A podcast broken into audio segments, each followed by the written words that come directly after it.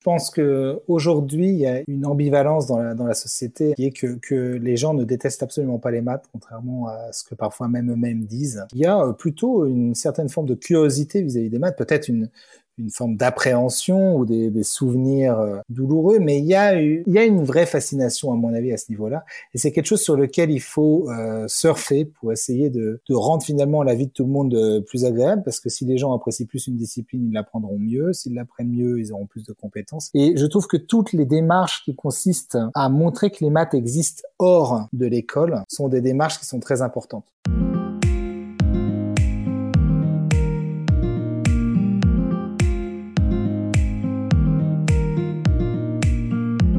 Bonjour à tous et à toutes, je suis ravie de vous retrouver. Vous écoutez la seconde partie de mon entretien avec Hugo Duminier-Copin, professeur à l'Université de Genève, professeur permanent à l'Institut des hautes études scientifiques et médaillé Fields. Dans l'épisode précédent, Hugo est revenu sur son parcours, du lycée à son poste actuel, en passant par ses années en classe préparatoire et à l'École normale supérieure de Paris. Il nous a, entre autres, raconter le déclic qui a changé son approche des maths et comment ça l'a orienté vers la carrière qu'il mène aujourd'hui, ou encore décrit comment il a surmonté les difficultés quand il y a été confronté pour la première fois dans le cadre de ses études. Dans cette seconde partie, on continue à revisiter la carrière d'Hugo en revenant sur sa médaille FIT. Dans quelles conditions il l'a obtenue, quelles conséquences ça a eu sur sa carrière et comment il a vécu le tourbillon médiatique qui s'en est suivi. Ce sont des points que l'on abordera lors de notre discussion. On parlera également de sa vision du métier de chercheur et chercheuse en mathématiques. Enfin, on discutera de son rapport à la diffusion des sciences vers la société de façon générale, et on s'attardera sur son rôle d'ambassadeur de la maison Poincaré, premier musée de mathématiques en France, qui ouvrira ses portes en septembre et dont j'ai moi-même également l'honneur d'être ambassadrice. Sa carte blanche est d'ailleurs connexe à ces questions car, dans celle-ci, il nous parlera de ce que cette année lui a appris quant au fait de préparer et donner des exposés grand public, et de ce qu'il en a tiré pour donner des exposés à ses pairs. C'était une conversation très agréable et extrêmement riche que je suis ravie de vous faire découvrir. L'épisode reprend au moment où Hugo venait de finir de nous expliquer ses travaux durant sa thèse. Bonne écoute Ok, euh, très bien, merci pour cette partie sur ta thèse. Donc je reviens, on fait des allers-retours, je reviens dans ta vie de chercheur. Donc on en était à euh, donc euh, ton poste de professeur permanent à l'IHES que tu as accepté, donc tu occupes depuis 2016. Et donc 2022, comme je le disais dans l'introduction, médaille Fields. Ah bon? Oh, super Je suis ravie d'être celle qui te l'apprend. Ah ouais, bah, écoute, c'est un plaisir. Mais je suis euh, stressée un peu alors du coup. Donc du coup, on en, a, on en a déjà beaucoup parlé, mais si je peux juste refaire un petit peu un, topo dessus. Hein, donc c'est euh, euh, considéré comme l'une des je dirais deux plus hautes distinctions en mathématiques parce qu'il y a quand même aussi le prix Abel. Donc mmh. la médaille Fields a cette particularité que elle ne s'adresse qu'aux mathématiciens de moins de 40 ans. Mmh Alors que le prix Abel, lui, au contraire, il vient plutôt récompenser euh, toute une carrière, et donc c'est plutôt en général des mathématiciens plus âgés euh, qui, la reçoivent. Euh, et donc, souvent, on a quand même tendance à dire que la médaille Fields, c'est l'équivalent du Nobel, puisque, je rappelle, il n'y a pas de prix Nobel de, maths. bon, alors que bon, ça fonctionne pas exactement pareil, mais bon, c'est comme ça qu'on dit. Oui, oui, effectivement, c'est vrai que c'est une analogie qui est un peu... En fait, le vrai analogue du, prix Nobel, c'est clairement le prix Abel. Il a été construit, même dans le nom d'ailleurs, ils ont été malins. Je ne sais pas si c'était volontaire, mais euh, clairement, euh, il y a une volonté de mimer euh, ce qui se passe dans les autres disciplines. Donc quelque chose qui récompense la fin de carrière pour l'ensemble de la carrière, etc.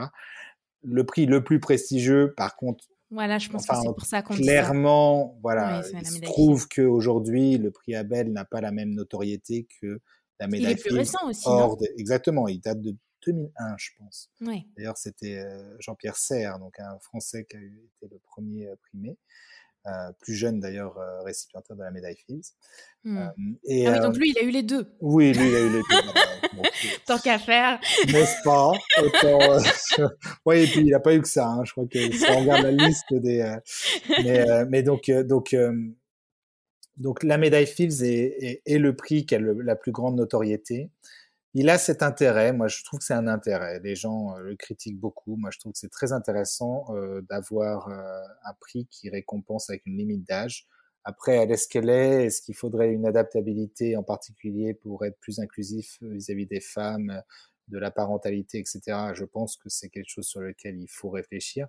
Mais l'idée de récompenser des gens jeunes a l'avantage de créer des modèles. Malheureusement, hein, moi je pense pas qu'on devrait, euh, que les modèles devraient forcément être les gens qui reçoivent des prix parce que euh, c'est des prix d'excellence scientifique. Ça ne veut pas forcément dire que c'est des gens qui sont aptes. Moi, ça a été une vraie, un vrai questionnement l'année dernière quand j'ai appris ça, parce qu'en plus, on a le temps de méditer. Hein. On apprend euh, qu'on a la médaille Fields à titre personnel. Je l'ai appris en janvier. Hein. ah, c'était une question que j'allais te poser. Oui, je l'ai en appris fait, vous en le savez avant. En janvier, donc alors qu'elle était donnée en juillet. D'accord. Donc, on a le temps de méditer sur à quel point on va être nul, euh, mais parce que en fait, il y a, y a, ce truc, c'est un prix qui est vraiment exclusivement donné sur la qualité de la recherche. Or, la conséquence immédiate de ce prix, c'est vous allez devoir, euh, quand même, soyons honnêtes, représenter la discipline eh ben oui. dans la société. Quoi. On l'a vu beaucoup avec Cédric Villani qui a pris cette tâche très à cœur. Oui. Euh, et, euh, et c'est en fait c'est une réalité aujourd'hui, surtout en France, jusque dans d'autres pays, où on peut être amené à, à faire beaucoup de médias, à, Oui. à aller beaucoup donner des exposés grand public, etc., etc. Oui. Et donc là, Oui, tu, tu deviens une sorte d'ambassadeur hein, quand euh, ambassadeur voilà, des bon, je me fais taper sur les doigts quand, euh, enfin, les, les, les mathématiciens et mathématiciennes ne sont pas tous contents de ce genre de, de termes, mais oui, c'est vrai que globalement, on est d'accord que euh, les gens de la société civile vont se tourner vers les quelques médailles Fields, vers les quelques personnes avec des prix pour euh, commenter euh, la vie mathématique en fait. Mhm, Donc mhm. oui, on se retrouve comme ça. Moi, j'ai donné énormément d'exposés grand public cette année. Bon, j'apprécie aussi beaucoup ça. Je trouve que c'est quelque chose d'utile, donc je, je prends le temps de le faire. Beaucoup de médias. Et, euh, et donc ça, ça a été un vrai questionnement, hein, un peu un- même la panique, quoi. Oh, punaise, alors euh, super, euh, je, je, je, je sais démontrer euh, des choses sur les, la percolation dépendante en dimension 4, mais est-ce que euh, maintenant j'ai envie de me retrouver euh, sur France Inter Eh à ben oui. parler, à commenter le dernier, euh, la dernière annonce euh, politique sur les mathématiques Cédric, est-ce que tu veux bien euh, continuer s'il te plaît à y aller? Non, donc ça a été, c'est vrai qu'il y a un vrai, euh, un vrai, euh, une vraie difficulté là-dessus. Mais par contre, le truc que je trouve intéressant, c'est que je trouve franchement que c'est quand même intéressant que ce soit quelqu'un entre 30 et 40 ans qui le fasse, plutôt que quelqu'un qui a 80, Ah 80 oui, ans. d'accord. Non, ça, Alors bon, on a de la chance euh, au niveau du prix Nobel de physique. Alain Aspect est quelqu'un qui a une énergie incroyable, Oui. qui, euh, qui parle extrêmement bien. Ouais. Donc, donc là, on a de la chance, mais ça reste une personne euh, plus âgée et pour les jeunes en particulier, ben ça va donner un modèle mais différent. Je trouve que ça entretient cette idée euh, assez euh, romantique finalement euh, du chercheur euh, ou de la chercheuse. euh, euh, et, et je trouve ça très intéressant, mais je trouve que c'est intéressant d'avoir ce complémentaire qui est un peu peut-être, ben, ben, moi quand je vais parler à des jeunes, ils voient quelqu'un de normal, quoi. Ils voient leur papa ou leur maman, euh, voir euh, s'ils sont lycéens, quelqu'un de plus jeune. euh, ouais, ça peut leur parler, ils peuvent s'identifier aussi, euh, et, ça peut, ça apporte quelque chose de complémentaire. Et je trouve que c'est bien que les mathématiciens et mathématiciennes continuent à se à se borner à ce truc un peu arbitraire. De toute façon, les prix, ça récompense jamais les meilleurs. Enfin, je veux dire, si, ça récompense peut-être certains des meilleurs, mais il y, y en a d'autres qui passent à travers euh, euh, de toute façon. Je peux vous garantir que j'aurais pu vous changer la liste des quatre euh, gagnants de l'année dernière, j'aurais pu vous en mettre dix autres. Personne n'aurait euh, crié au, euh, au, à l'incident diplomatique ou, ou à l'absurdisme total. Donc, donc, de toute façon, il y a un truc arbitraire. Bon, 40 ans. Ouais, je, suis tout à fait d'accord avec toi. C'est, euh, enfin, c'est aussi euh, clairement pourquoi j'ai lancé ce podcast parce que j'avais envie de changer un petit peu euh, la représentation qu'on a des mathématiciens et mathématiciennes dans la société sur tous les aspects, que ce soit des aspects donc de mixité, de diversité, etc. Donc c'est pour ça que quand je choisis mes invités, je fais attention à pas mal de critères pour que le plus de personnes et notamment de jeunes puissent se reconnaître en, en eux. Donc oui, je crois que c'est très important. Tu as, raison de faire ça et c'est hyper utile qu'il y ait des gens qui s'engagent là-dedans parce que on a une vision extrêmement euh, homogène de ce qu'est, et donc du coup réductrice, parce que c'est pas la réalité, de ce que sont les chercheurs et les chercheuses. Je suis désolé de dire, hein, mais un chercheur pour un jeune, c'est un homme blanc avec les cheveux frisés, euh, blancs aussi, de 60 ans, une grande blouse blanche et, euh, et un côté un peu euh, geeky. Et, euh, ah, c'est sûr, c'est l'image que tout le monde va visualiser. La si on demande, je suis sûr si on demande à un enfant de d'école primaire de dessiner un ou une chercheuse, un chercheur ou une chercheuse, il partira là-dessus. Une vieille personne, cheveux blancs, clair que là, il y a un problème de, de représentativité qui est évident et qu'il faut combattre. Et c'est important que les gens comme toi fassent cet effort, effectivement, de, de, de présenter différentes choses pour voir que, en fait, toute la société est représentée et devrait, en tout cas, être représentée. Malheureusement, elle n'est peut-être pas autant qu'on ne voudrait, mais devrait on être du, représentée. On a du travail, ça c'est voilà, sûr, c'est ça qu'on puisse ah, dire. Voilà, voilà, on a du travail. Ah, tu, tu, tu, tu manies la périphrase. Je pense qu'il y a un peu de travail encore, oui, tout à fait. mais oui, donc c'est important en tout cas de commencer. Il faut bien commencer quelque part, et, et ça, travailler sur la représentativité, c'est la chose principale à mon avis qu'on peut faire nous à notre échelle. Mmh et donc, euh, du coup, tu, tu l'as abordé un petit peu, euh, les, les, prix euh, et leurs conséquences. Et donc, là, on parle de la médaille Fields. J'ai parcouru ton CV, j'ai vu qu'il y en a en, fait de nombreux autres, hein, ce qui est souvent logique hein, quand ça découle sur une médaille Fields. Et je voulais savoir quel est ton rapport au prix de façon générale Est-ce que, si je précise, est-ce que tu penses que c'est quelque chose de vertueux pour la communauté? Là, tu nous as déjà donné un peu ton avis via la médaille mais de façon un peu plus générale, ou ça peut avoir des, pièges? Je, pense que ça dépend énormément comment on le prend. Et je pense que le, jusqu'au boutisme dans les deux directions est pas bon euh, du tout. C'est-à-dire que tant qu'on a conscience de l'extrême volatilité et subjectivité de ces prix, je pense qu'il n'y a pas grand-chose de catastrophique à récompenser des gens euh, parce que euh, tout simplement on fait des métiers qui sont quand même difficiles, je dirais pas ingrats, mais franchement vous seriez étonné à quel point peu de gens vous félicitent quand vous démontrez quelque chose. C'est un truc que je fais euh, quand je lis quand je lis un article sur internet, j'ouvre l'archive ouverte chaque jour pour voir les articles dans mon domaine. Quand je lis mmh un article, j'envoie un email à la personne en disant «Ah, c'est super, j'ai lu, j'ai pris plaisir. Génial. Jamais personne ne fait ça. Mais même à moi, hein, j'ai reçu cinq emails comme ça dans ma vie. on donne des exposés, on va donner des exposés dans les conférences, et puis on fait un exposé, et puis à la fin, les gens clapent poliment, et puis avec un peu de chance, quelqu'un va venir nous dire euh, oui, alors vous auriez pu me citer. c'est en général le on aura peut-être euh, quelques oh, l'exposé était bien mais mais très poli mais assez rarement les gens vont et disent ah, ça c'est super euh, telle chose ou tu sais moi j'ai lu cet article de toi il y a quelques années je trouve ça. Et en fait je trouve que en particulier chez les jeunes c'est quelque chose qui peut être compliqué à vivre de, de s'engager aussi. Un projet scientifique c'est des années en général c'est des années. On finit ça, on met sur l'archive, aucun, aucun retour.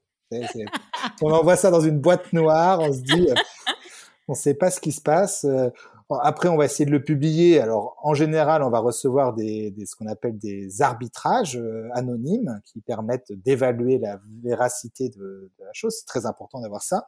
Mais c'est très rare que les gens n'envoient pas deux ou trois missiles euh, en même temps que leur truc. Donc, on va se retrouver avec, euh, il y a on potentiellement, on va se retrouver avec en fait quelque chose d'assez critique de ce qu'on a fait c'est un processus qui est compliqué. Je trouve que ah, les récompenses de que ce soit les invitations dans les conférences, que ce soit certains prix, je trouve pas ça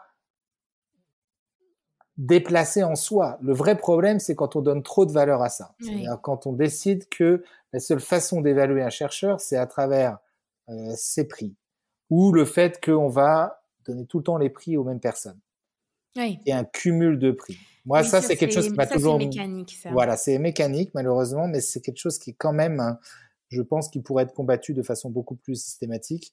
Et ça, c'est quelque chose qui m'a mis mal à l'aise bien avant la médaille Fields, cette idée de recevoir tous ces prix comme ça, l'un après l'autre, c'était presque tracé. Il y en a certains, franchement, hein, il y en a certains, je n'ai pas été surpris du tout je savais que j'allais les avoir. c'est absurde. Je veux dire, si je, si tout le monde mmh. sait que je vais l'avoir, si moi je le sais alors que je suis la personne qui a le moins confiance en, en elle du groupe, en fait, à peu près tous les autres le savent. Donc, quel est l'intérêt mmh. euh, que je le reçoive si de toute façon tout le monde estime que euh, le niveau est là?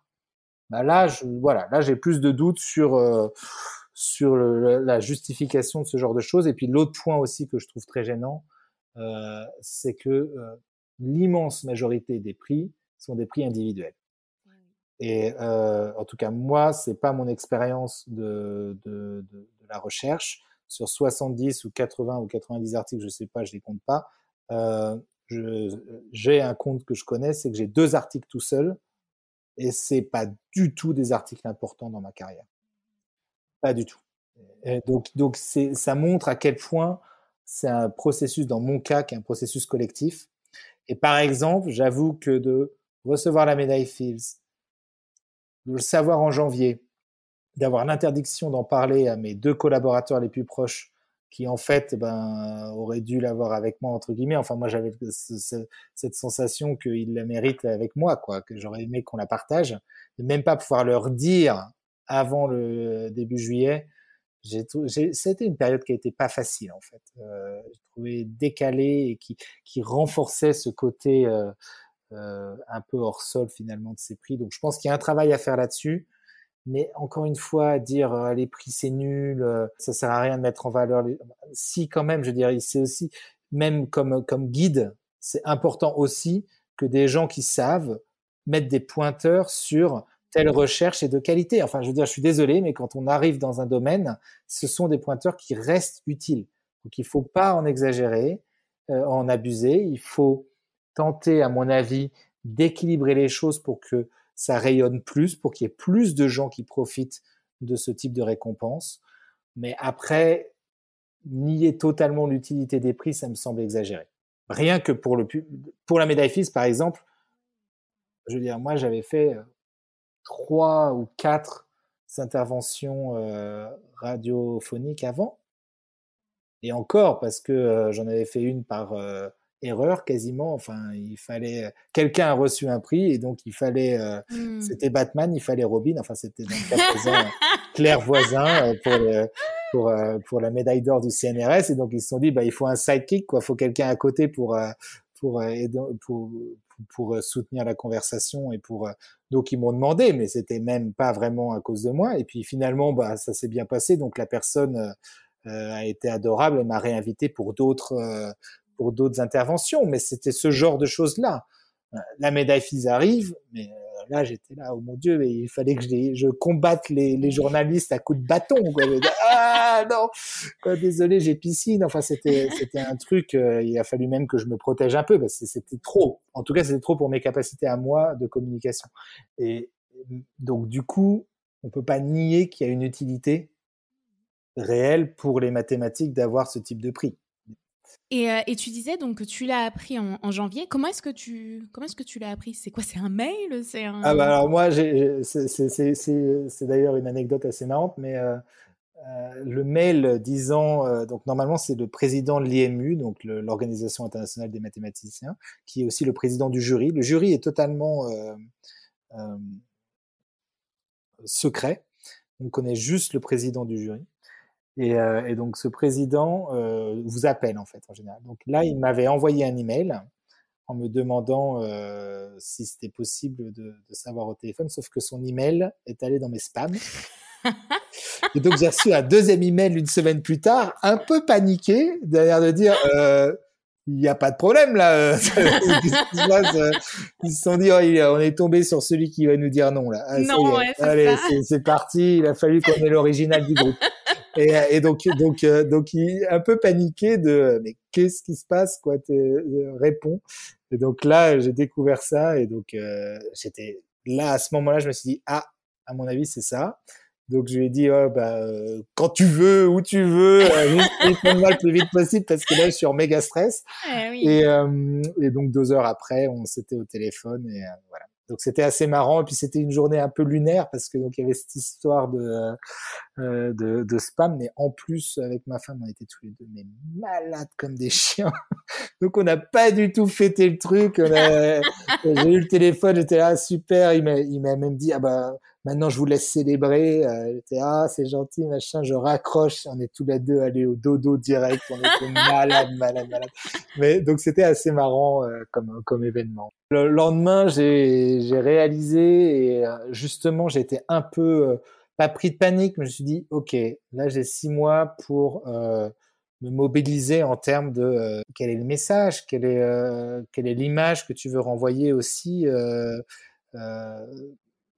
parce qu'il y a, y a qui tu es, mais il y a aussi peut-être quand même euh, ce que tu veux faire passer. C'est pas forcément exactement la même chose non plus, parce que ben là, y a une, on entre dans un truc que j'avais pas avant. J'ai toujours été juste. Euh, alors, il se trouve que je, suis resté moi-même, mais j'ai toujours été moi-même euh, dans ma communication. Mais là, je me suis dit, ok, là, il faut quand même que tu te poses une question, parce que il y a une telle responsabilité que il faut peut-être aussi un tout petit peu dire ce qui va être utile pour les gens. Quoi.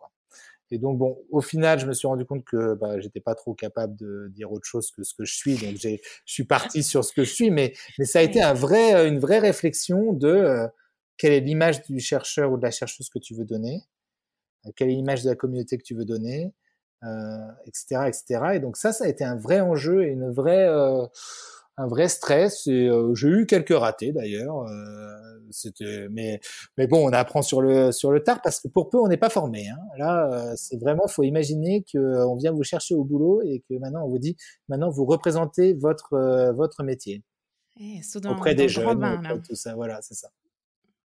Ok. Ok. Et, euh, et, et, du coup, donc pour, pour, euh, pour finir sur cette partie, euh, donc il y a quelques années, j'avais lu Théorème vivant de Cédric Villani, justement, donc autre médaille Fields hein, dont, tu as parlé. Et quelque chose qui m'avait frappé à l'époque quand j'avais lu, je le dis de mémoire, donc désolé si je déforme un peu, mais de mémoire, il me semble, c'est que vraiment, il était allé la chercher, la médaille. C'est comme un athlète qui prépare les Jeux Olympiques, il, mmh il, il, qui, qui, cherche l'or. Ben, il s'était mis dans les conditions idéales pour euh, être en mesure d'obtenir parce qu'il la voulait vraiment. Euh, Est-ce que ça s'est passé de la même façon pour toi? Est-ce que c'est quelque chose que tu visais consciemment ou elle est arrivée un peu comme une cerise sur le gâteau euh, pour récompenser tes travaux?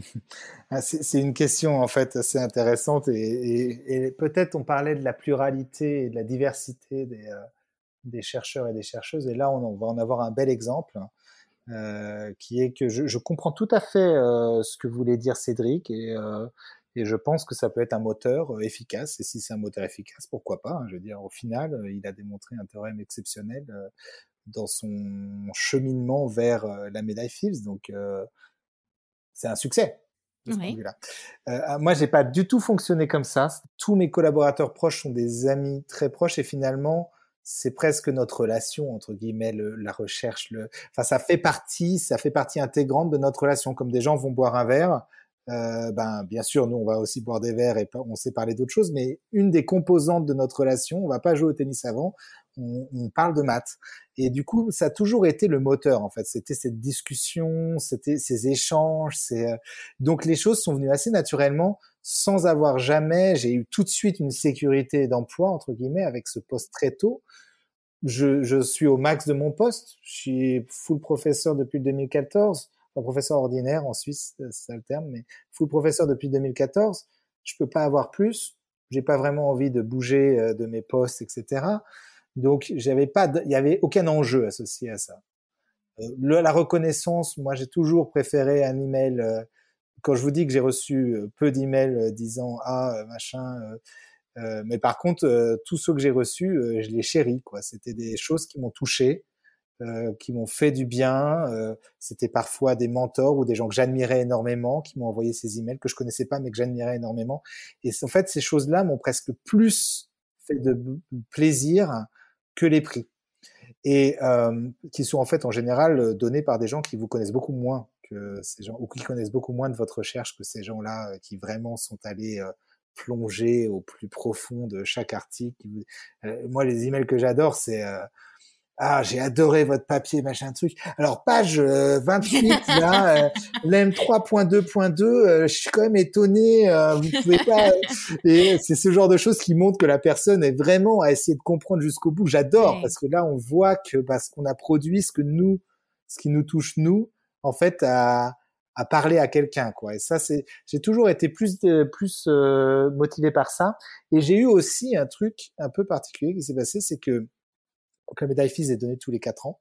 Et en 2018, alors là, j'avais absolument aucune conscience que je pouvais avoir la médaille FIS un jour. Euh, ça, ça, ça, rentrait pas du tout dans ma tête. Euh. et, et euh, en fait, après le, la remise des prix de 2018, j'étais au Congrès international des mathématiques où, où c'est fait, parce que je donnais une, une lecture à côté. Et, euh, et l'une des personnes euh, qui connaissait un peu, c'était pas un membre du jury, mais qui connaissait un petit peu ce qui s'était passé, m'a dit écoute, euh, continue de bien bosser parce que voilà, en fait, tu as été parmi les premières recalées. Et, et, en fait, ça a été horrible. C'était vraiment pas sympa du tout. Je pense que cette personne pensait ça comme quelque chose de gentil. Ouais. ça a été très désagréable parce que ça a mis dans ma vie, ça, ça a balancé euh, au milieu de, de, du salon ah. l'énorme euh, représentation, parce qu'en plus on a tendance à exagérer ce que ça va être. Mmh, Donc c'est cette espèce de charge de, il y a la médaille Fields. En gros, il y a quand même de, des chances que tu l'aies la prochaine fois, parce que bah forcément, si vous êtes dans les premiers recalés, eh ceux qui l'ont eu l'ont eu. Donc euh, vous passez à la place. Et d'ailleurs, ça s'est révélé. il y avait, on m'avait dit la même chose de Marina, et donc on l'a tous les deux eu.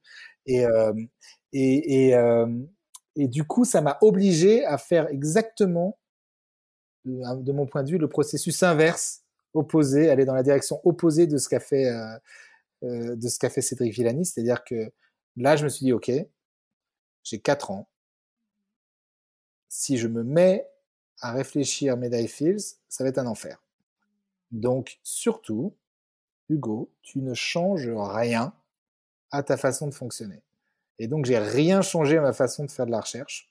Il y a des problèmes qui, clairement, dans mon domaine, euh, si je les résous, euh, euh, me permettraient d'avoir la médaille Fields. Mais je me suis pas, je me suis dit, non, mais c'était pas le problème que je voulais faire. Moi, celui qui me parle, c'est celui-là. Donc, je vais rester sur celui-là. Et je vais continuer sur mes problèmes qui sont, de mon point de vue, les suites logiques à ce que je, ce que je faisais. Donc, j'ai au contraire, entre guillemets, presque forcé une, une, sorte de résistance euh, euh, presque artificielle bah, pour éviter d'y penser chaque matin en se rasant, comme disait l'autre. Hein. voilà, c'était donc euh, vraiment c'était c'était quelque chose et ça a été malgré ça, malgré le fait d'avoir activement tenté de d'y penser le moins possible, ça a été quand même une période qui n'était pas euh, juste avant la. On, on sait hein, que les gens qui ont la médaille Fields euh, sont tenus au courant janvier, février, mars de l'année. Bah, je, Ouais, je vous avoue que décembre 2021, euh, euh, ça n'a pas été le meilleur mois de ma vie. Quoi. Je, je... C'était quand même quelque chose où finalement j'avais eu beau euh, totalement repousser les idées, ne pas y penser, être totalement. Euh, euh, enfin, j'ai vraiment profité de, de ma recherche. Euh, j'ai en fait ça a mieux marché même que ce que je pensais dans ces quatre ans, etc. D'ailleurs, la médaille Fields, essentiellement, les, la Laudatio a essentiellement mentionné des résultats que j'ai eus durant ces quatre ans et pas les résultats antérieurs. Donc ça montre que finalement j'ai fait le bon choix, mais ça, eh a, été, euh, ça a été quelque chose qui n'était pas agréable. Donc je, non, pour moi ça n'a pas été quelque chose que je convoitais et même ça a été une charge mentale supplémentaire que j'avais pas voulu et que dont je me serais bien passé. Ça a été plus facile après, en fait. Une fois que je l'avais d'un certain point de vue, euh, bah, c'était là. Et puis maintenant, on est dans l'action et on agit euh, pour, euh, pour en faire le plus de choses possible et de la façon la plus responsable possible vis-à-vis de la communauté. Et, de la Mais souvent, c'est l'attente hein, qui est, ouais, la, la, exactement. Qui est la plus difficile. Ok, et ben du coup, c'est l'occasion que tu nous dises un peu plus sur les travaux qui, qui t'ont valu la, la, médaille Fields. Est-ce que tu peux nous, nous expliquer? C'est la continuité de ce que tu nous as dit ou il y a des choses nouvelles? Alors, on va dire, c'est les deux choses qui ont retenu le plus l'attention du jury, et c'était d'ailleurs un petit peu étonnant pour moi, parce que pour moi, c'était justement la conséquence presque d'autres de, d'autres travaux. C'était ces travaux sur, sur, sur un des modèles pour expliquer le magnétisme. Donc, quand on repasse à ces aimants qui perdent leur, leur magnétisme à une certaine température, il y a un modèle qui permet d'expliquer ce, d'expliquer d'ailleurs assez mal, mais c'est un très bon modèle pour plein de choses. Donc c'est le genre de choses qui est intéressant. Il y a un trade-off, il y a un, équilibre entre à quel point ça explique bien et la quantité de phénomènes que ça explique. Donc ce modèle il s'appelle le modèle Deasing. Et euh, le modèle Deasing est un modèle centenaire. Hein, ça a été inventé par Lenz, comme, comme le nom l'indique euh, très clairement. Donc, le modèle Deasing était l'étudiant en thèse de Lenz. Et, euh, et euh, en gros, Ising a, a étudié le modèle en une dimension, comme si on étudiait des, des, des aimants unidimensionnels. Donc quelque chose de pas forcément très intéressant, mais beaucoup plus facile à étudier. Et ça a lancé finalement euh, toute euh, l'histoire du modèle d'Ising. C'est des milliers et des milliers d'articles.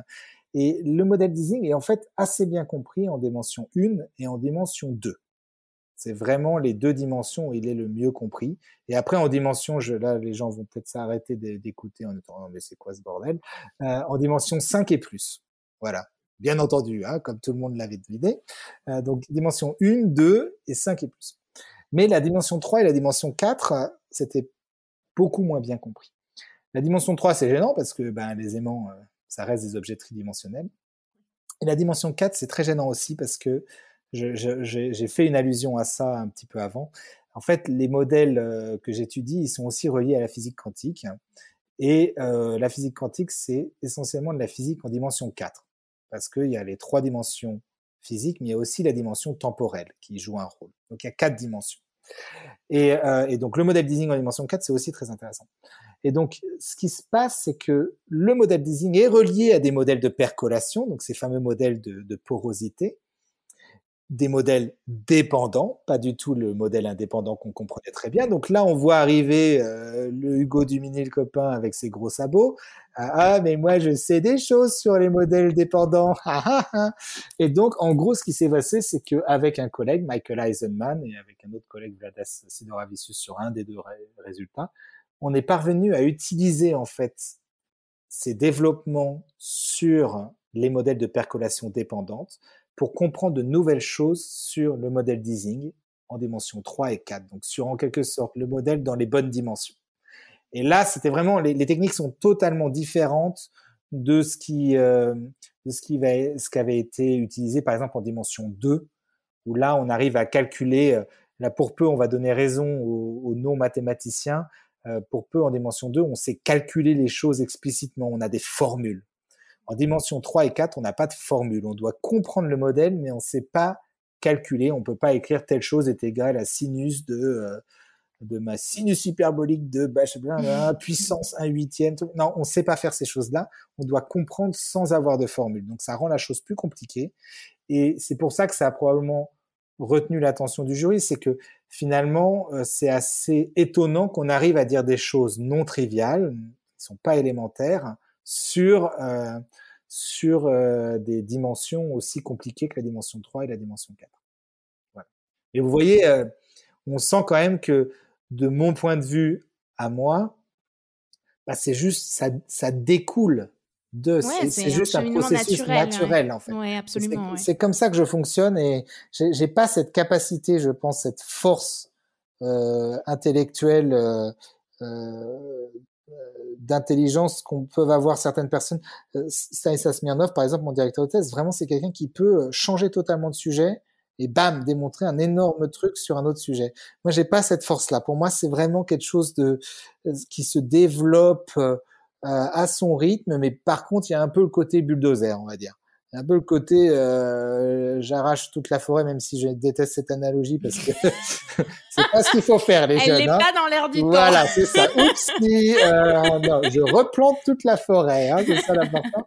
Mais euh, non, mais ce côté bulldozer euh, euh, qui du coup en fait a, a quand même apporte une certaine cohérence dans le traitement du domaine, ce qui peut être très utile pour les gens, et puis surtout qui on laisse rien passer, quoi. Donc il y a, on, a une compréhension plus globale de ce qui se passe. Donc voilà, c'est les petits avantages qu'on a. On a les désavantages de ne pas pouvoir changer de sujet, mais bon, moi je vis très bien avec mon sujet, je suis très content. Donc, euh, voilà. Ok. Et, ce que tu fais maintenant, c'est toujours euh, dans la suite euh, ah ben, Je continue. Là.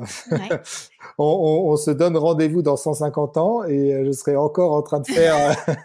Alors, je vous garantis que dans la... non, mais c'est quelque chose où je suis toujours. Euh, moi, je, ouais, je continue. J'ai tellement de choses à faire.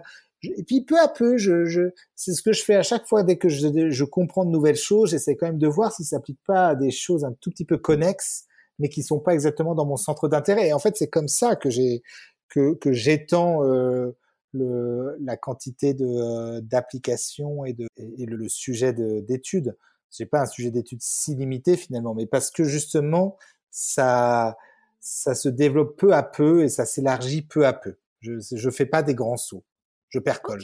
Voilà. Parfait.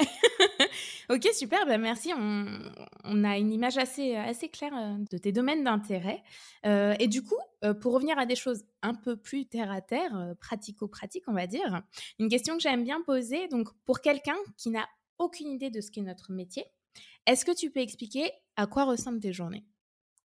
Non, c'est une question très dure. C'est une question très dure parce que alors vraiment c'est pas du tout stéréotypé. Hein. On, c'est déjà une réponse. Ça. Oui, c'est une réponse. Ah, tu m'as, tu m'as eu, tu as compris. J'allais quand même répondre à la question.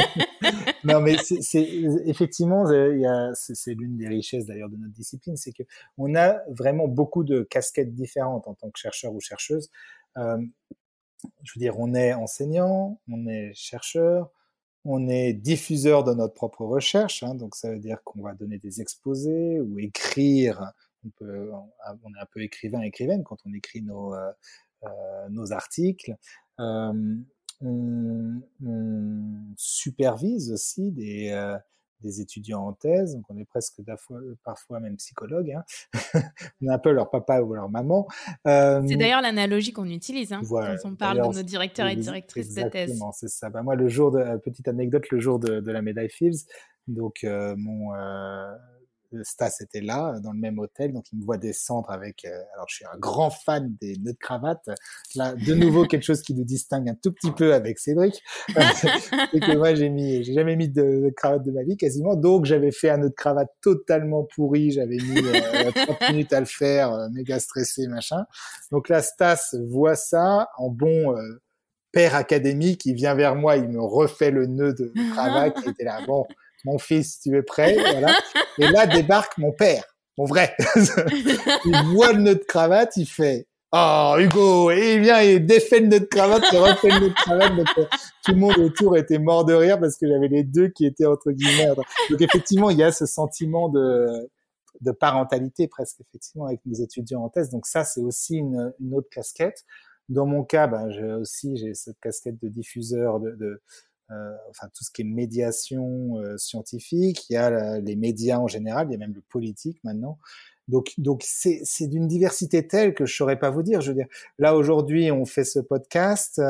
Hier, j'étais dans un jury de thèse à Vienne. Je, j'avais dans l'avion, je, je, réfléchissais à mon dernier problème de maths. Euh, demain, euh, je, je, vais à Paris euh, pour discuter avec des journalistes d'une émission télé, etc. Ça, ça, change tous les jours. Ça n'a rien. De... C'est très intéressant, très varié. Et, je dirais d'ailleurs que pour les gens qui justement ont un peu peur de se retrouver empêtrés dans un quotidien rébarbatif, etc. Le métier de chercheur ou de chercheuse est fait pour vous. Hein. Vous vous ennuierez pas vous pouvez faire un millier de choses différentes et donc donc c'est très dur de, de décrire euh, la journée type. Ok. Et donc dans toutes ces euh, différentes activités, occupations que tu as décrites, quelle est la partie de la recherche où tu prends le plus de plaisir? Ah, ah, ah, de la recherche ou de mon métier en général? De la recherche. Euh, de la recherche pour commencer et après de ton métier. Ah oui. Euh, non, la, la, le, la partie que je préfère dans la recherche, c'est quand je quand j'essaye c'est vraiment quand je, je, sens que ça, il y a une chance, j'ai une idée et que je la teste. Parce qu'en fait, ce qu'il faut voir, c'est que euh, l'idée, elle vient, c'est comme un énorme trousseau de clés. Vous l'avez trouvé, cet énorme trousseau de clés. Mais euh, je peux vous garantir que quand vous prenez la clé, la première clé et que vous essayez de la mettre dans la porte, c'est pas la bonne. Dans le sens que on a l'idée, on sent qu'il y a la bonne chose, mais en fait ça marche pas tout de suite. Et en fait ce moment-là, je le trouve assez génial parce qu'il y a un côté, il y a ce moment de, il y a quand même, on est un peu grisé par le l'idée que ah là quand même, je sens que ça va marcher. Il y a un truc qui, il y a un truc nouveau en tout cas. Quand bien même ça marche pas, ça m'est arrivé des tonnes de fois que finalement l'idée euh, ne fonctionne pas. C'est pas très grave finalement. Il va y avoir ce moment où on va tenter, où les choses bougent un peu, où les et, ça c'est ce que je préfère dans la recherche. Le moment où je dois transformer j'ai compris, j'ai trouvé la bonne clé, j'ai ouvert la porte et maintenant je dois expliquer à mon voisin comment, en, écrivant un article et en transformant ça en une preuve lisible. Oh là là, ça c'est pas, ça c'est pas ma, c'est pas ma passion. J'aime beaucoup écrire, je, je, retravaille énormément mes articles parce que je trouve qu'il y a, c'est extrêmement important de prendre le temps en tant qu'auteur de d'écrire la meilleure preuve possible parce que finalement si moi je prends deux heures de plus, enfin c'est pas deux heures, hein, c'est trois mois de plus à, à, le faire, ça évitera que dix personnes passent euh, trois semaines à, à, comprendre le papier de plus qu'ils ne devraient. Donc au final, euh, on fait gagner du temps à tout le monde en le faisant. Donc ça, j'aime beaucoup le faire. Mais le premier jet, mais c'est désagréable. Le premier draft. C'est douloureux. Oh, c'est douloureux. le... On découvre toujours le lemme qui marche pas. Là. Le truc, le dernier truc qu'on a mis à la fin parce qu'on pensait que c'était tout simple. Et là, on voit ah, il faut cette hypothèse. Il faut que les 60 pages d'avant. Génial. Alors là, je vais aller pleurer chez moi. Voilà. Euh, je suis un adulte, je vais aller pleurer. Et, euh, et oui, donc ce processus-là, il me plaît pas. Par contre, ce processus de, voilà, quand on sent qu'on a eu l'idée quand même que voilà, ça y est. Alors c'est un processus qui peut aussi mener, euh, c'est l'ascenseur émotionnel, hein, parce que là on va penser plusieurs fois qu'on a la bonne clé, hein, elle va rentrer, mais elle va pas tourner. Donc, euh, donc il y a plusieurs fois où on se dit ah ça y est, hop, ah non et oui. Donc c'est un truc qui est hyper intense, mais euh, c'est vraiment euh, génial. C'est un sentiment, on vit quoi. C'est dans ces moments-là on vit. Et, et, donc la partie du métier, euh, de façon plus générale, euh, que, euh, que j'aime le plus, ben, ouais. Ça, ouais. justement, je, je m'attendais à ce que ce soit ça la question, et alors là j'étais là, oui, oui, oui, oui, c'est beaucoup plus dur de répondre à ça parce que je trouve hyper complémentaires les différentes actions. Oui. Je sais ce que j'aime le moins, ça c'est sûr, c'est l'administratif, ça, ça, ça, me, je suis efficace, hein, mais alors je déteste. Euh, et alors, en France, je trouve que pour peu, euh, je, me plains, je me plains, mais quand je vois mes, mes, collègues euh, qui travaillent dans des universités en France, je pense que là, il y a un vrai travail à faire de la part des politiques pour simplifier le travail des chercheurs et des chercheuses. En particulier, je trouve qu'on leur demande de faire beaucoup trop d'administratifs. Je veux dire, c'est pas leur métier. Avoir des administrateurs et des administratrices pour faire ça, ce serait beaucoup mieux. Mais donc ça, c'est très clairement la partie que j'aime le moins. Maintenant, euh, ça m'arrive d'avoir des interviews super euh, où je passe un, un moment euh, super agréable. Là, je passe un très bon moment, par exemple. Ça m'arrive de d'avoir des cours géniaux, d'avoir des moments de recherche euh, qui sont géniaux, etc., etc. Donc, c'est très dur de d'isoler des moments, euh, des moments. Euh... Ce qui est le plus agréable, il y a quand même un truc qui dépasse tout, c'est la découverte à plusieurs. C'est-à-dire quand on est dans une discussion mathématique et que là, pour peu, le déclic se fait, ça, ça vraiment, ça n'a pas d'équivalent. De, de, mon point de vue, en tout cas. C'est vraiment les plus beaux moments euh, professionnels, ce sont ces moments-là, et ils dépassent tous les autres. Ouais, je suis assez d'accord. Moi, c'est ce que je réponds en général. C'est euh, moi, ce que j'aime le plus, c'est les discussions avec les copains, parce que ouais. comme toi, euh, moi, je collabore avec bah, les gens que j'apprécie. Quoi. Voilà, c'est ça. comme ça que je choisis une collaboration. C'est pas tant la science. Après, évidemment, on fait des jolies sciences ensemble, mais, euh, mais c'est surtout, il faut qu'il y ait un feeling, qu'on s'entende bien. Et donc, ouais, du coup, c'est toujours un, un, plaisir ces moments-là. Ok. Et, euh, et alors, euh, pour permettre aux gens de visualiser un petit peu, est-ce que toi, par exemple, tu travailles au papier, à l'ordinateur ou au tableau? Euh, Je travaille aucun des trois. travaille dans beaucoup dans ma tête. Waouh, wow, ouais. ça, ça m'impressionne. Euh, mais parce que je suis quelqu'un qui fait, je suis beaucoup dans les, dans la représentation mentale et dans l'image. Donc, j'ai pas trop de difficultés à penser dans ma tête. Et aussi, euh, j'ai une réelle, enfin, c'est quelque chose même dont je souffre un petit peu, mais je, je peux pas avoir de vide dans ma tête. C'est un truc, c'est impossible, mais vraiment impossible. Donc, je n'y arrive pas. Donc les idées de maths viennent, ou les idées de maths ou d'autres choses, mais il y a toujours des idées qui viennent, et donc ça m'arrive quand même assez souvent que ce soit des idées de maths. Et euh, donc si je devais avoir un carnet et un crayon, Déjà, je pense que les gens proches de moi m'auraient déjà tué euh, 50 fois. Alors, euh, nous allons maintenant présenter euh, les cadeaux de Noël. Hugo, tu ne sors pas ton crayon. je vois que tu pas avec nous, mais tu sors pas le crayon parce que ça peut être vraiment euh, bon. Bah, je vais aller chercher le café et puis alors moi je suis là. Ah bah j'ai 10 secondes.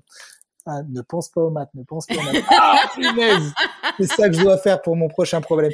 Donc, ah donc ouais ouais, c'est un vrai, à vrai dire, euh, je travaille même dessus pour euh, pour éviter que ça impacte ma vie.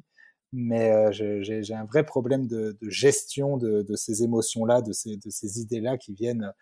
Alors maintenant, j'arrive en général à juste dire, ok, ah, ça c'est une super idée. Demain 8 heures au boulot. ouais. Je suis sûr que ce sera beaucoup. Voilà, c'est ça. En plus, l'immense majorité du temps, le lendemain à 8 heures, mais qu'est-ce qui t'a fait penser que c'était une bonne idée? C'est complètement débile. Euh, donc, donc en plus, ça a une certaine utilité de se gérer comme ça, mais c'est quelque chose que je fais pas hyper bien. Et donc, je pense que dans dans mon histoire, enfin dans ma, euh, j'ai en fait développé une capacité à juste retenir dans la tête ce genre de concept. Autant j'ai une très mauvaise mémoire, autant mes propres idées, je les oublie assez rarement. Et donc du coup, je fais beaucoup dans la tête. J'arrive même à faire euh, ah, je suis très mauvais en calcul, mais j'ai une assez bonne capacité à me dire ce calcul est le calcul que je dois faire et il est faisable ou non. Et ça, je peux le faire dans la tête. C'est quelque chose qui, c'est-à-dire, je vais pas faire le calcul, mais je dis, ah, ce truc-là, je suis sûr que si je me pose, à mon avis, ça me donnera ce que je veux.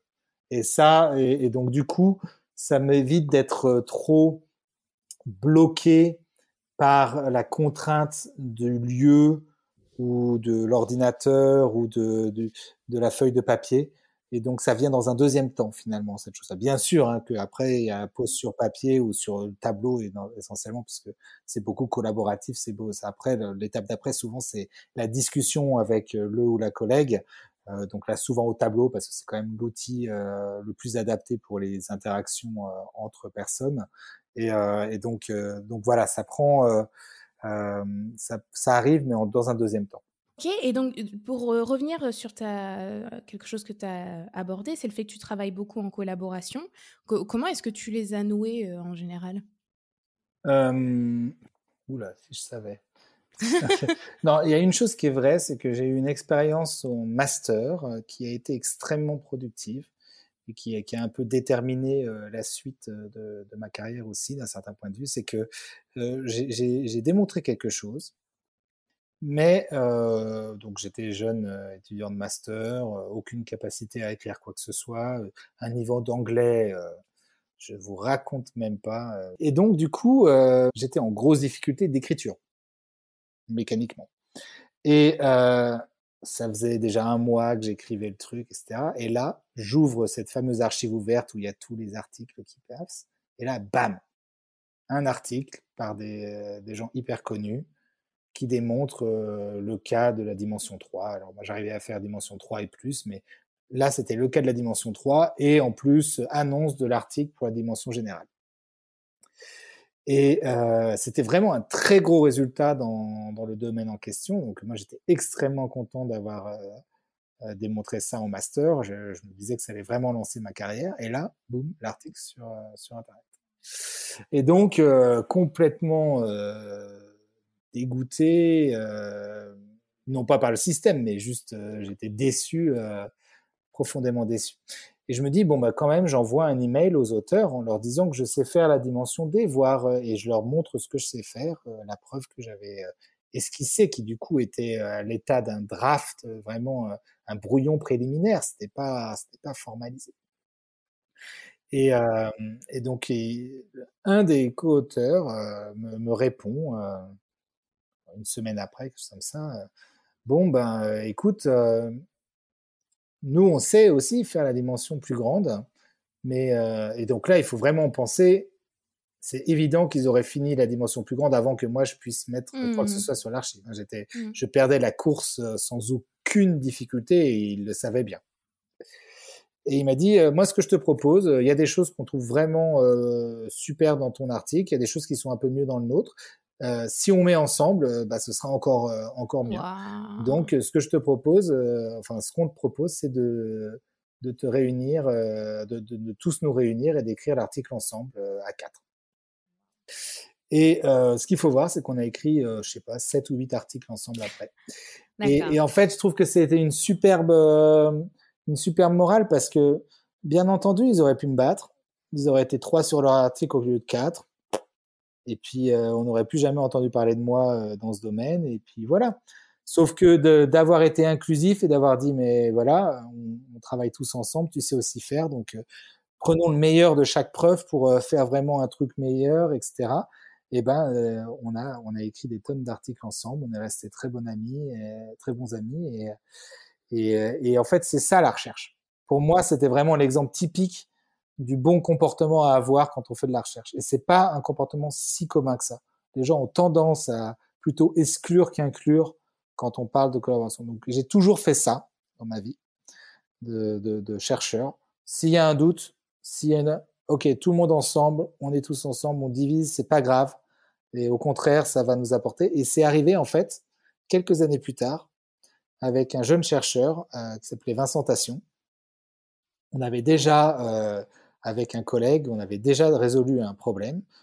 Et euh, en fait, on avait mal communiqué avec euh, avec euh, le directeur de thèse de, de Vincent Tation, euh, qui s'était pas rendu compte qu'on avait vraiment résolu le truc. Sauf que nous, on avait plein d'autres choses à faire. C'était pas le problème le plus gros non plus euh, de la Terre. On avait fait d'autres choses et on n'avait pas le temps d'écrire le papier. Ça faisait bien 8, 9 mois. Je pense que tu connais bien ce genre de situation de papier qui traîne un peu parce que bah, juste il n'y a pas le temps, il y a d'autres choses à faire.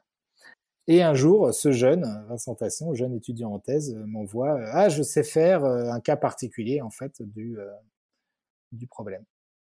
Et là, bien embêté, quoi. J'étais là, bah, bah mais nous, en fait, on sait faire le cas général depuis un an. c'est dommage, il y a eu une mauvaise communication, etc. etc. Et ben là, j'ai fait bah, écoute, c'est pas grave, viens à Genève et puis on va en discuter. Et puis, et il est venu, on a discuté. On a écrit un article tous les trois, au lieu d'écrire juste moi et euh, Vladas. Et euh, ben Vincent, c'est devenu euh, mon meilleur ami. on a écrit 30 articles ensemble, dont les plus importants de, de ma carrière. Et voilà, et c'est venu d'un... Là, j'aurais pu juste dire non, moi je veux qu'on soit le minimum d'auteurs parce que c'est mieux, plus de crédit pour chaque auteur, etc. Et en fait, je me serais coupé euh, de, de, la meilleure, euh, enfin l'une des deux meilleures avec un autre collègue euh, collaboration de, de, toute ma carrière. Ah, c'est deux, deux, très belles histoires. Voilà. Donc ça, je recommande à tout le monde de voir un peu au-delà de de, ce, de, cette première étape. Donc là, c'est vraiment plus pour les chercheurs chercheuses comme commentaire. Ça, ça concerne peut-être pas tout le monde, quoique je suis sûr que ça peut être adaptable à d'autres contextes, mais de, de voir au-delà de on va dire, du, du, du de l'instant reward, de, de, la récompense mmh. instantanée. Parce que souvent, je veux dire, on est juste plus, plus créatif, plus intelligent, plus fort à plusieurs. Et donc, euh, ce geste, ces gestes de, entre guillemets, générosité, ils reviennent en fait puissance 1000 dans l'autre sens. Et euh, je me sens beaucoup plus redevable de Vincent qu'il ne devrait se sentir redevable de moi. Euh, mais ça a commencé par un geste dans l'autre sens. Et idem pour les autres. Oui, il y a cette citation que Laure avait fait, euh, Laure Saint-Raymond, à, sa, donc, euh, à son intronisation, je crois, à l'Académie des sciences. Elle a cité un proverbe africain que j'ai retenu et que, que j'aime toujours citer, c'est euh, Tout seul, on va plus vite, ensemble, on va plus loin ». Et je trouve que c'est, ça, ça, résume très, très bien Exactement. la recherche. Ça, c'est très, très vrai. Oui, tout à fait. Et en recherche, l'important, c'est d'aller loin et non pas, c'est juste quelque chose qui est évident pour nous, mais qui l'est peut-être un peu moins pour les autres. La vitesse ne joue quasiment aucun rôle. Oui. L'enjeu, c'est pas de faire ça un mois avant, euh, avant l'autre ou un mois avant. Bon, ça, ça, peut l'être dans certains cas pour les vaccins et choses comme ça. De... Mais, mais dans l'immense majorité euh, de la recherche actuelle, le but, c'est d'aller le plus loin possible. Ok, super. Eh ben, écoute, on va finir cette partie euh, sur ta vie de chercheur avant de passer à la carte blanche. Sur juste un mot sur la diffusion scientifique que tu as un petit peu abordé. Donc, mmh évidemment, tu es très impliqué dans la diffusion scientifique et ça s'est accéléré, comme tu disais, avec ta, ta médaille Fields. Donc, euh, tu, tu, donnes beaucoup d'exposés grand public, tu parles aux collégiens, lycéens, etc. Et euh, en plus, donc, depuis quelques mois, comme je disais, tu as la casquette d'ambassadeur de la Maison Poincaré. Donc, comme, comme, je disais aussi, j'ai moi-même l'honneur d'être ambassadrice de, ce superbe lieu. Donc, on a tous très hâte qu'il ouvre. Donc, il sera accessible au public à partir normalement du samedi 30 septembre, si ça ne change pas.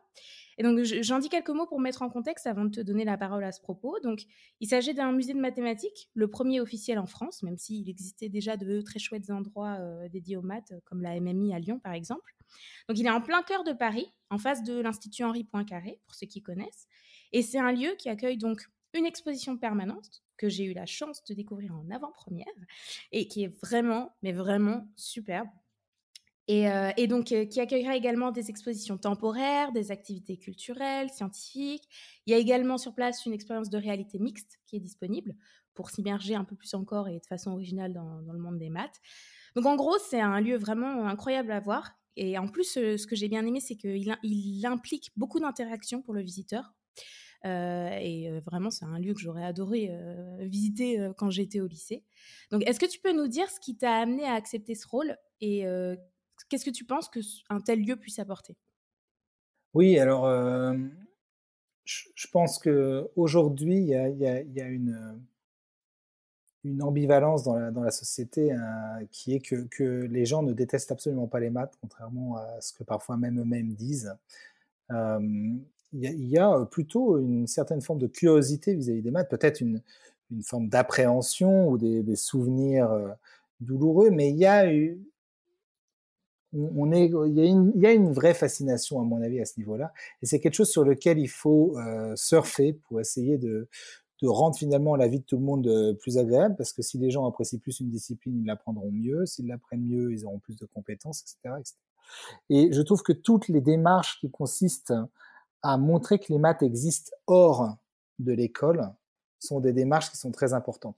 Parce que justement, ça évite de réduire les mathématiques à un enseignement, ce qui est quelque chose de très important, mais c'est pas juste une somme de connaissances, c'est aussi quelque chose qui est vivant, c'est quelque chose qui, euh, euh, qui est sensible, etc. Et donc, je pense que cette, maison des mathématiques, euh, euh, elle, cette maison Poincaré, elle offre finalement cette vision-là des mathématiques aux jeunes et aux moins jeunes d'ailleurs.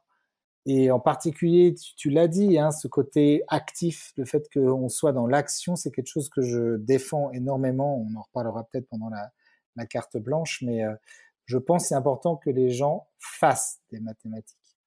Et euh, là, entre guillemets, ils en font, ils sont dans l'action, ils sont dans le, ils, découvrent euh, des choses. Alors ça peut être des choses élémentaires, mais ils découvrent ce que c'est que le raisonnement, euh, la réflexion, la créativité mathématique. Et donc ça, j'ai trouvé ça très intéressant. C'est tout à fait en, en alignement avec euh, ma vision de la chose, même si je dis pas que c'est la bonne, hein, mais en tout cas, je suis cohérent avec moi-même. C'est déjà difficile, suffisamment difficile pour ne pas commencer à, à rentrer d'autres d'autres paramètres dans le système. Mais et donc j'étais très content, très heureux euh, de faire partie de cette équipe d'ambassadrices ambassadeurs. Et je pense que ça va être un, franc succès. Et ça fait partie d'un processus plus grand en France. Les choses sont en train de bouger dans cette direction. De plus en plus d'associations qui sont qui fonctionnent hyper bien. Toutes toutes euh, les retours, euh, en tout cas que moi je reçois, euh, c'est que toutes ces ces, ces, associations, il y a plus de, de, de demandes que d'offres. C'est-à-dire qu'il y a un succès énorme. Et donc, je trouve que d'avoir des porte-étendards comme euh, la maison euh, Poincaré, par exemple, c'est important pour euh, aussi mobiliser les politiques pour qu'il y ait de l'argent qui soit, parce que ça reste le nerf de la guerre pour toucher. L'important, c'est le passage à l'échelle dans la médiation scientifique. C'est comment on touche le plus grand nombre. Il y a des endroits qui fonctionnent hyper bien. Euh, quand on est proche, quand on est en vallée de Chevreuse, il n'y a pas trop de soucis. On est à côté de, Paris-Saclay, euh, les lycées, les collèges sont hyper dynamiques. Il y a plein de clubs de maths, il y a plein de les, chercheurs, les chercheuses, il y a plein d'échanges, quelles que soient les disciplines. D'ailleurs, il n'y a pas que les maths. Mais bon, euh, on est à 5 km de l'une des plus grandes universités au monde. Qu'est-ce qui se passe quand on en est quand on est à 100 km Qu'est-ce qui se passe quand on est à 200 qu'est-ce qui se passe quand on est aux Antilles, etc., etc. Donc il y a, y, a, y a, un passage à l'échelle qui est non, trivial, et euh, je pense qu'il faut que les politiques se mobilisent vis-à-vis de ça, et une façon aussi de voir qu'on existe, tout le monde des gens qui font ce travail, parce que c'est un vrai travail euh, à 100% pour, pour beaucoup d'ailleurs des, des, acteurs et des actrices du domaine. C'est important d'avoir ces lieux qui fonctionnent, et je pense que la Maison Poincaré va avoir un rôle moteur de traction à ce niveau-là. Et donc, pour moi, c'était très important de le soutenir au maximum. Donc, il y a à la fois, bien sûr, ce que ça va apporter aux gens qui vont y aller. Je recommande à tout le monde d'y aller. Je pense que c'est, moi, je l'ai aussi vu cette, euh, cette expo. Je la trouve incroyable. Moi-même, en tant que mathématicien, j'adore, alors que euh, c'est pas totalement adapté à mon niveau, forcément. Euh, mmh. heureusement pour moi, d'ailleurs, quand même. Et heureusement pour vous aussi, peut-être, pour ces clients. Donc, euh, donc, c'est pas, mais ça reste génial. On apprend plein de choses. On, on voit d'autres visions de, euh, des mathématiques. Donc, je recommande à tout le monde d'y aller. Et euh, ça va être un franc succès, à mon avis.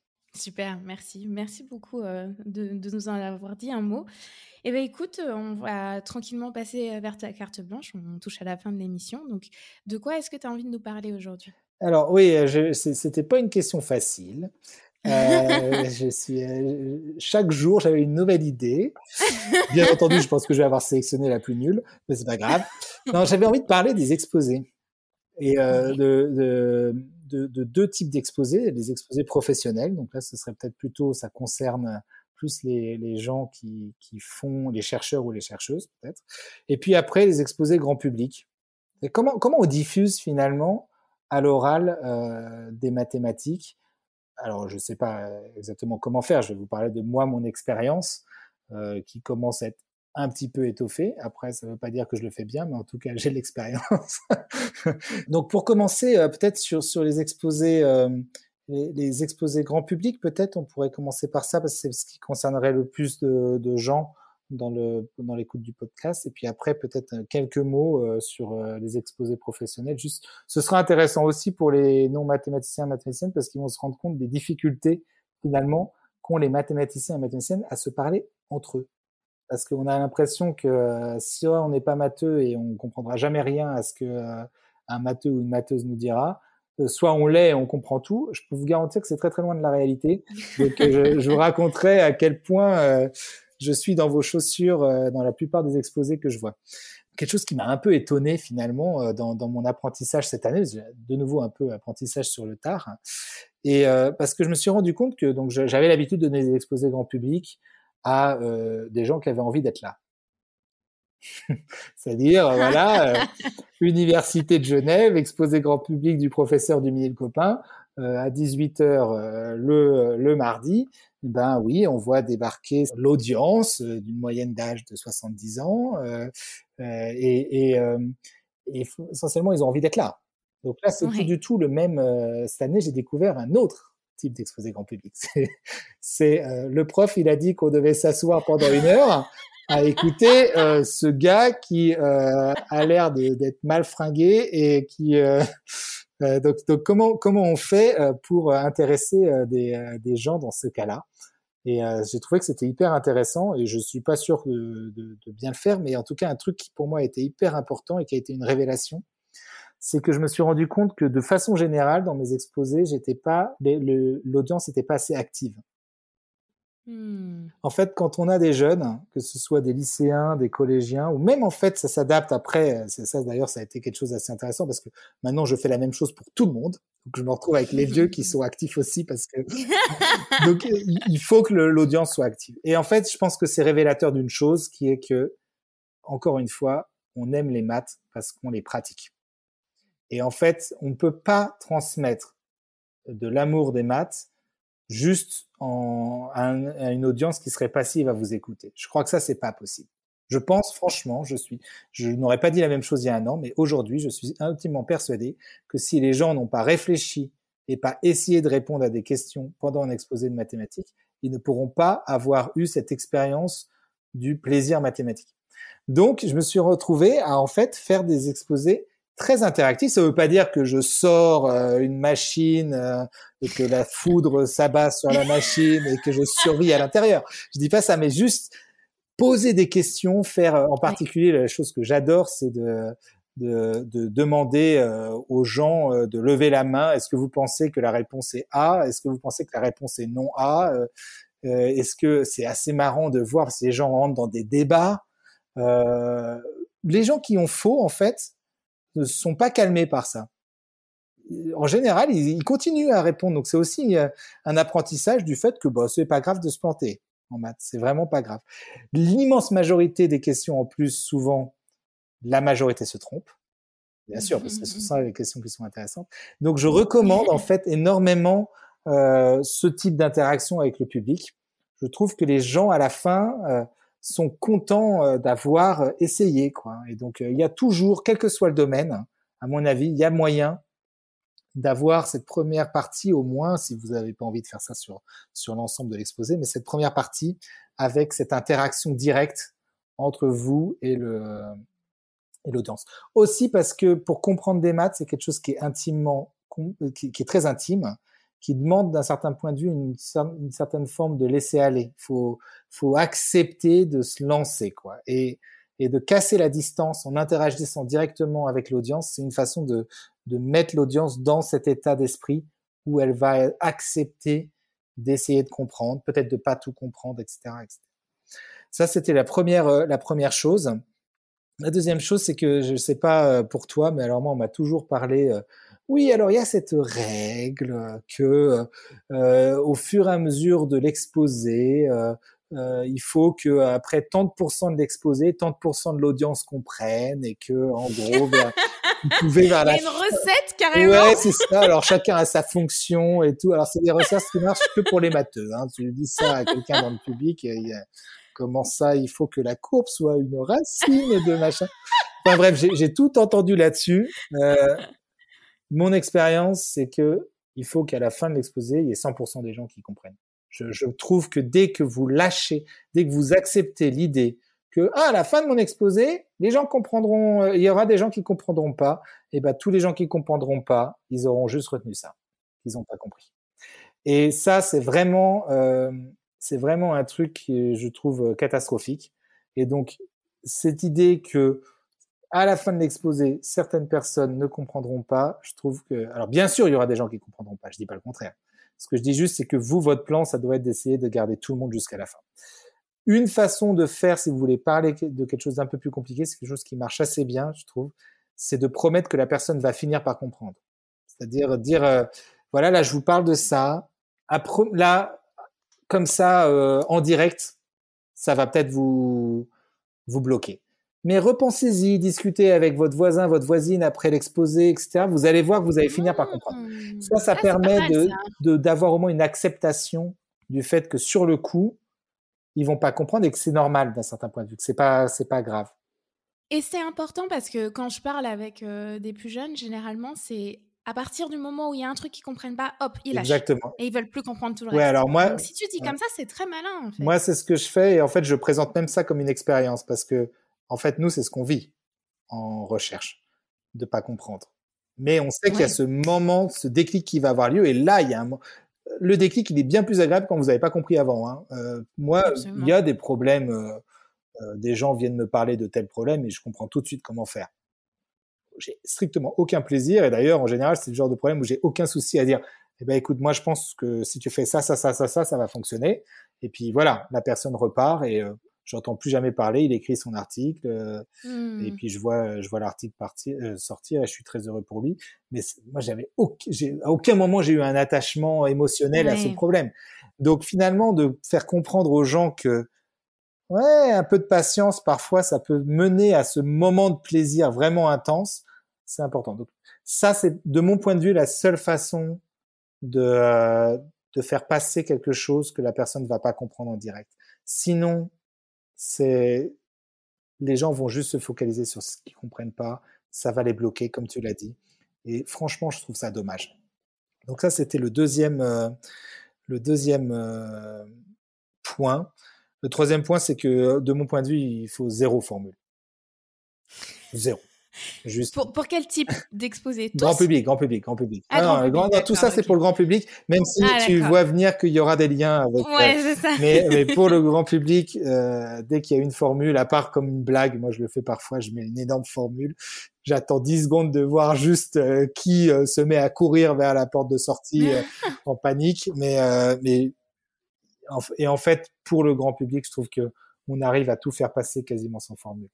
Donc c'est y a les formules faut bannir quasi euh, quasi intégralement parce qu'en fait c'est la matérialisation de du, du blocage qu'ils ont en mathématiques. Donc dès qu'ils revoient une formule, même s'ils sont dans l'action ils sont dans l'activité, ils réfléchissent, etc. Ils voient une formule, bam, ils se bloquent, ils sont là. Ok, là, tu m'as fait croire que c'était pas comme à l'école, mais en fait, euh, totalement comme à l'école et ils se bloquent. Donc voilà, c'est les trois, euh, les trois points euh que j'ai un peu découvert cette année. Et ce qui est marrant, c'est que j'ai renforcé de plus en plus ces choses quand, quand j'allais vers des publics de plus en plus larges.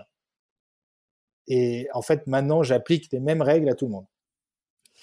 Parce que, euh, bon, les collégiens, euh, ça reste quand même difficile, hein, soyons honnêtes. Euh, je dis ça, là, on a l'impression que du coup, à la fin de mes exposés, tout le monde sort en ayant compris. C'est pas le cas. Hein, je, je, suis pas dupe là-dessus.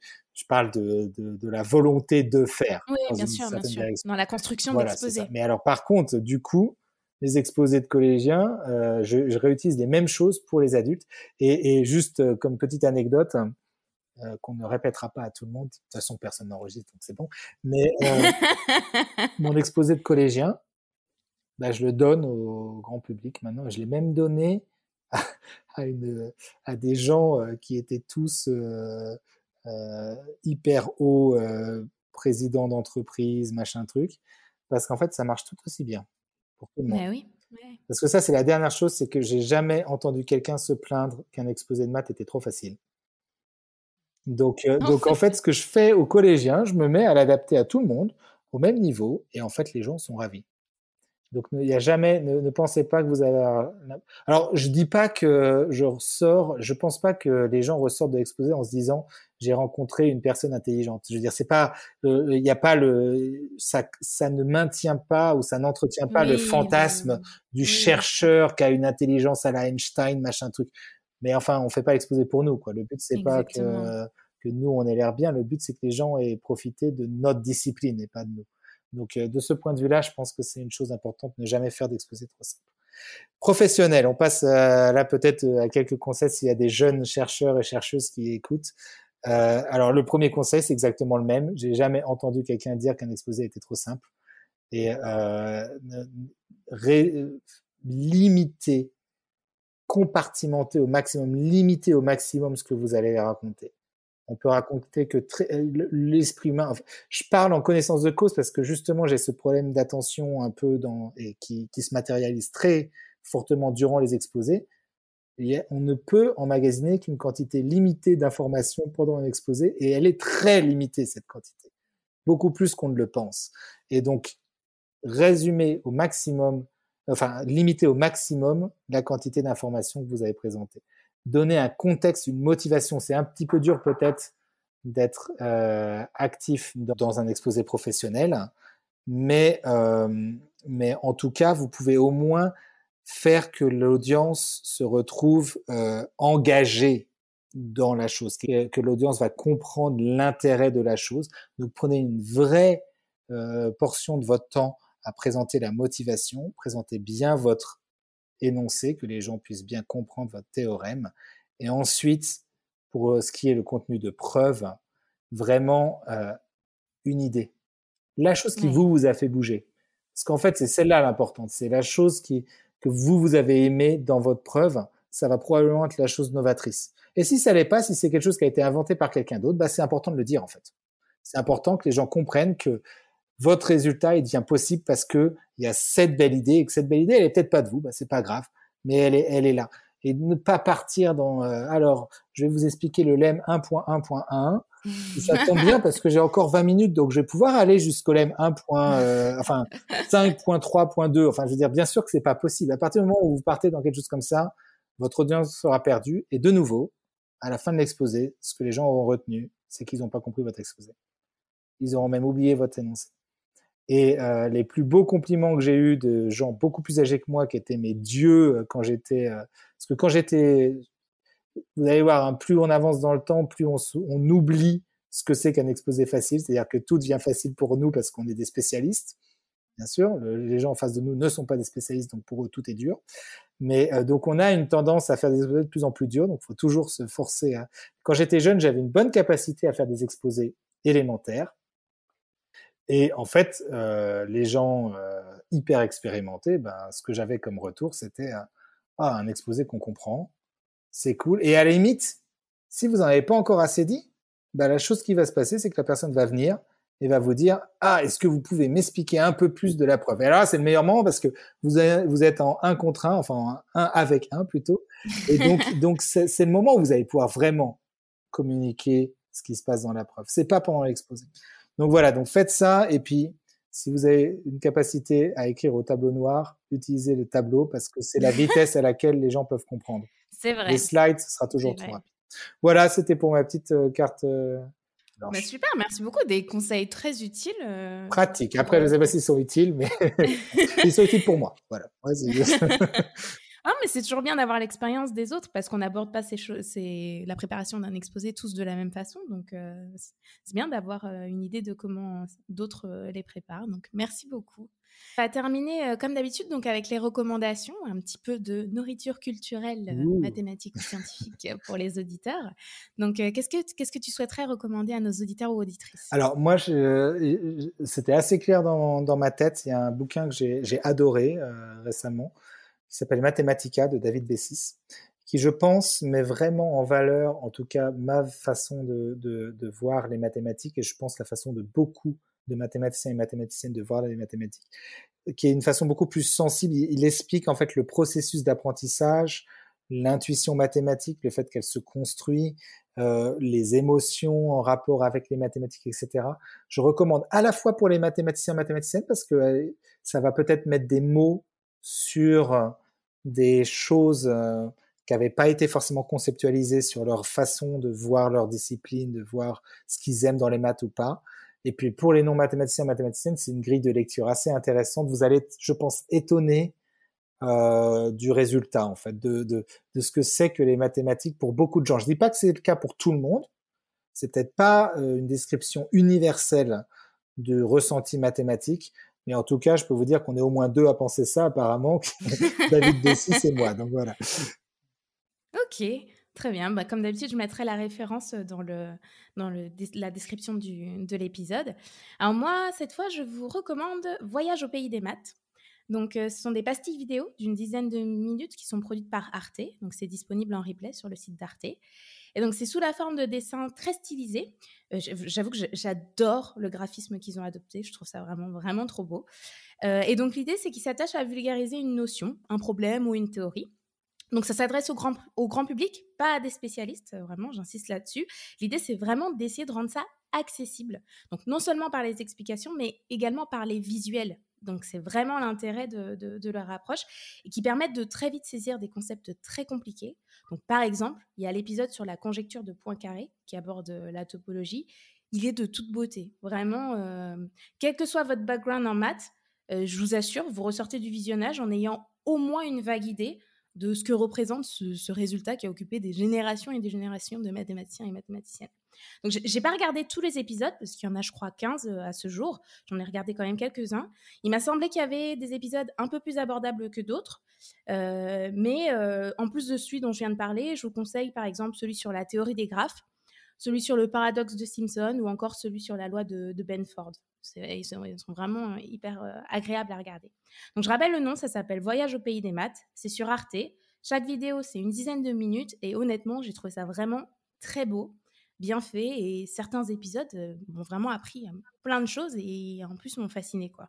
Donc n'hésitez pas à aller faire un tour, c'est disponible sur le site d'Arte. Ah c'est génial. Voilà. Je tiens, à dire euh, que je les ai tous vus et j'adore aussi. je recommande. Je pense que c'est pour tous les niveaux et je recommande aussi à tous les mathématiciens et mathématiciennes d'aller les voir ouais, hein. parce que bien sûr il y a différents niveaux de lecture et c'est génial. Franchement c'est absolument génial.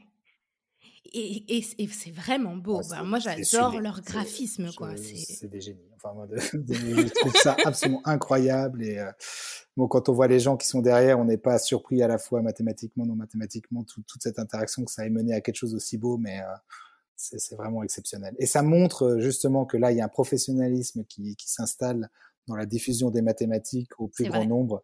Et il y a un moment, quand on est dans un moment charnière, et il faut essayer de de prendre la balle au bon et de, courir avec. Je sais pas quel sport on ferait ça, mais c'est pas grave. Aussi, la Coupe du Monde de rugby, voilà, ok, bon, bah super. Et eh ben écoute, on va conclure. Donc, je conclue toujours avec, euh, avec la même question. Euh, qu'est-ce que tu souhaites accomplir? Oui, alors, euh, la chose que l'enjeu que je trouve le plus beau et qui est un enjeu un peu à cheval entre le scientifique et la vie personnelle, c'est que je trouve qu'il y, y a, cet enjeu de la de, de la vision que peuvent avoir les gens des sciences en général, qui je trouve est un enjeu primordial aujourd'hui dans notre société, qui c'est une question de civisme avant tout d'ailleurs. Et, euh, et j'avoue que si je peux contribuer même un tout petit peu à ce qu'on revalorise les sciences comme étant une forme de savoir importante, qui complémentaire de plein d'autres formes de savoir, ce, je trouve que ce serait vraiment, euh, euh, j'aurais l'impression d'avoir fait quelque chose. Bien sûr, je pourrais vous parler du dernier résultat, enfin du prochain, la prochaine conjecture, etc. Il y a des choses que j'ai envie de faire, mais le vrai, je peux vous parler de ma vie personnelle, mais le vrai truc, je trouve là, qui qui, qui arrive à être à l'équilibre des deux, entre les deux et qui, euh, qui dépasse euh, l'individu, c'est euh, comment les gens peuvent valoriser, comprendre qu'il y a une valeur importante à savoir raisonner, à savoir penser, toutes les formes de savoir scientifique en général, qu'il y a une valeur et qu'elle vient complémenter, que c'est complémentaire de leurs autres convictions, etc. Ok, bah écoute, c'est tout ce que je te souhaite alors. Merci beaucoup, c'était vraiment euh, super. Merci à toi de m'avoir invité, c'est un plaisir. Et voilà qui conclut définitivement cette fois cet échange avec Hugo. C'était vraiment un très chouette moment, très agréable à enregistrer que je suis heureuse de vous avoir partagé. Il a dit beaucoup de choses qui ont résonné en moi. Mais si je devais en retenir une, qui m'a surprise et fascinée, c'est que, de sa propre analyse, face à la plus grande difficulté qu'il ait eu à affronter dans ses études, ce sont des aptitudes qu'il avait développées dans sa pratique du sport qui lui ont donné les ressources pour se dépasser. Je trouve que ça mérite d'être souligné parce qu'on a parfois tendance à compartimenter les aptitudes, les compétences, alors que dans les faits, cet exemple nous démontre bien que ça en fait pas de sens et que ça peut même être contre-productif. Donc voilà une leçon qui selon moi mérite d'être partagée et retenue. Je vous remercie pour votre écoute et d'être resté jusqu'au bout. Si vous voulez soutenir le podcast, n'oubliez pas de vous abonner, d'aller mettre 5 étoiles et de laisser un avis sur Apple Podcast ou Spotify, même si vous m'écoutez traditionnellement par un autre canal. Ça m'aide énormément avec nos amis les algorithmes. C'était un plaisir, à bientôt dans le prochain épisode.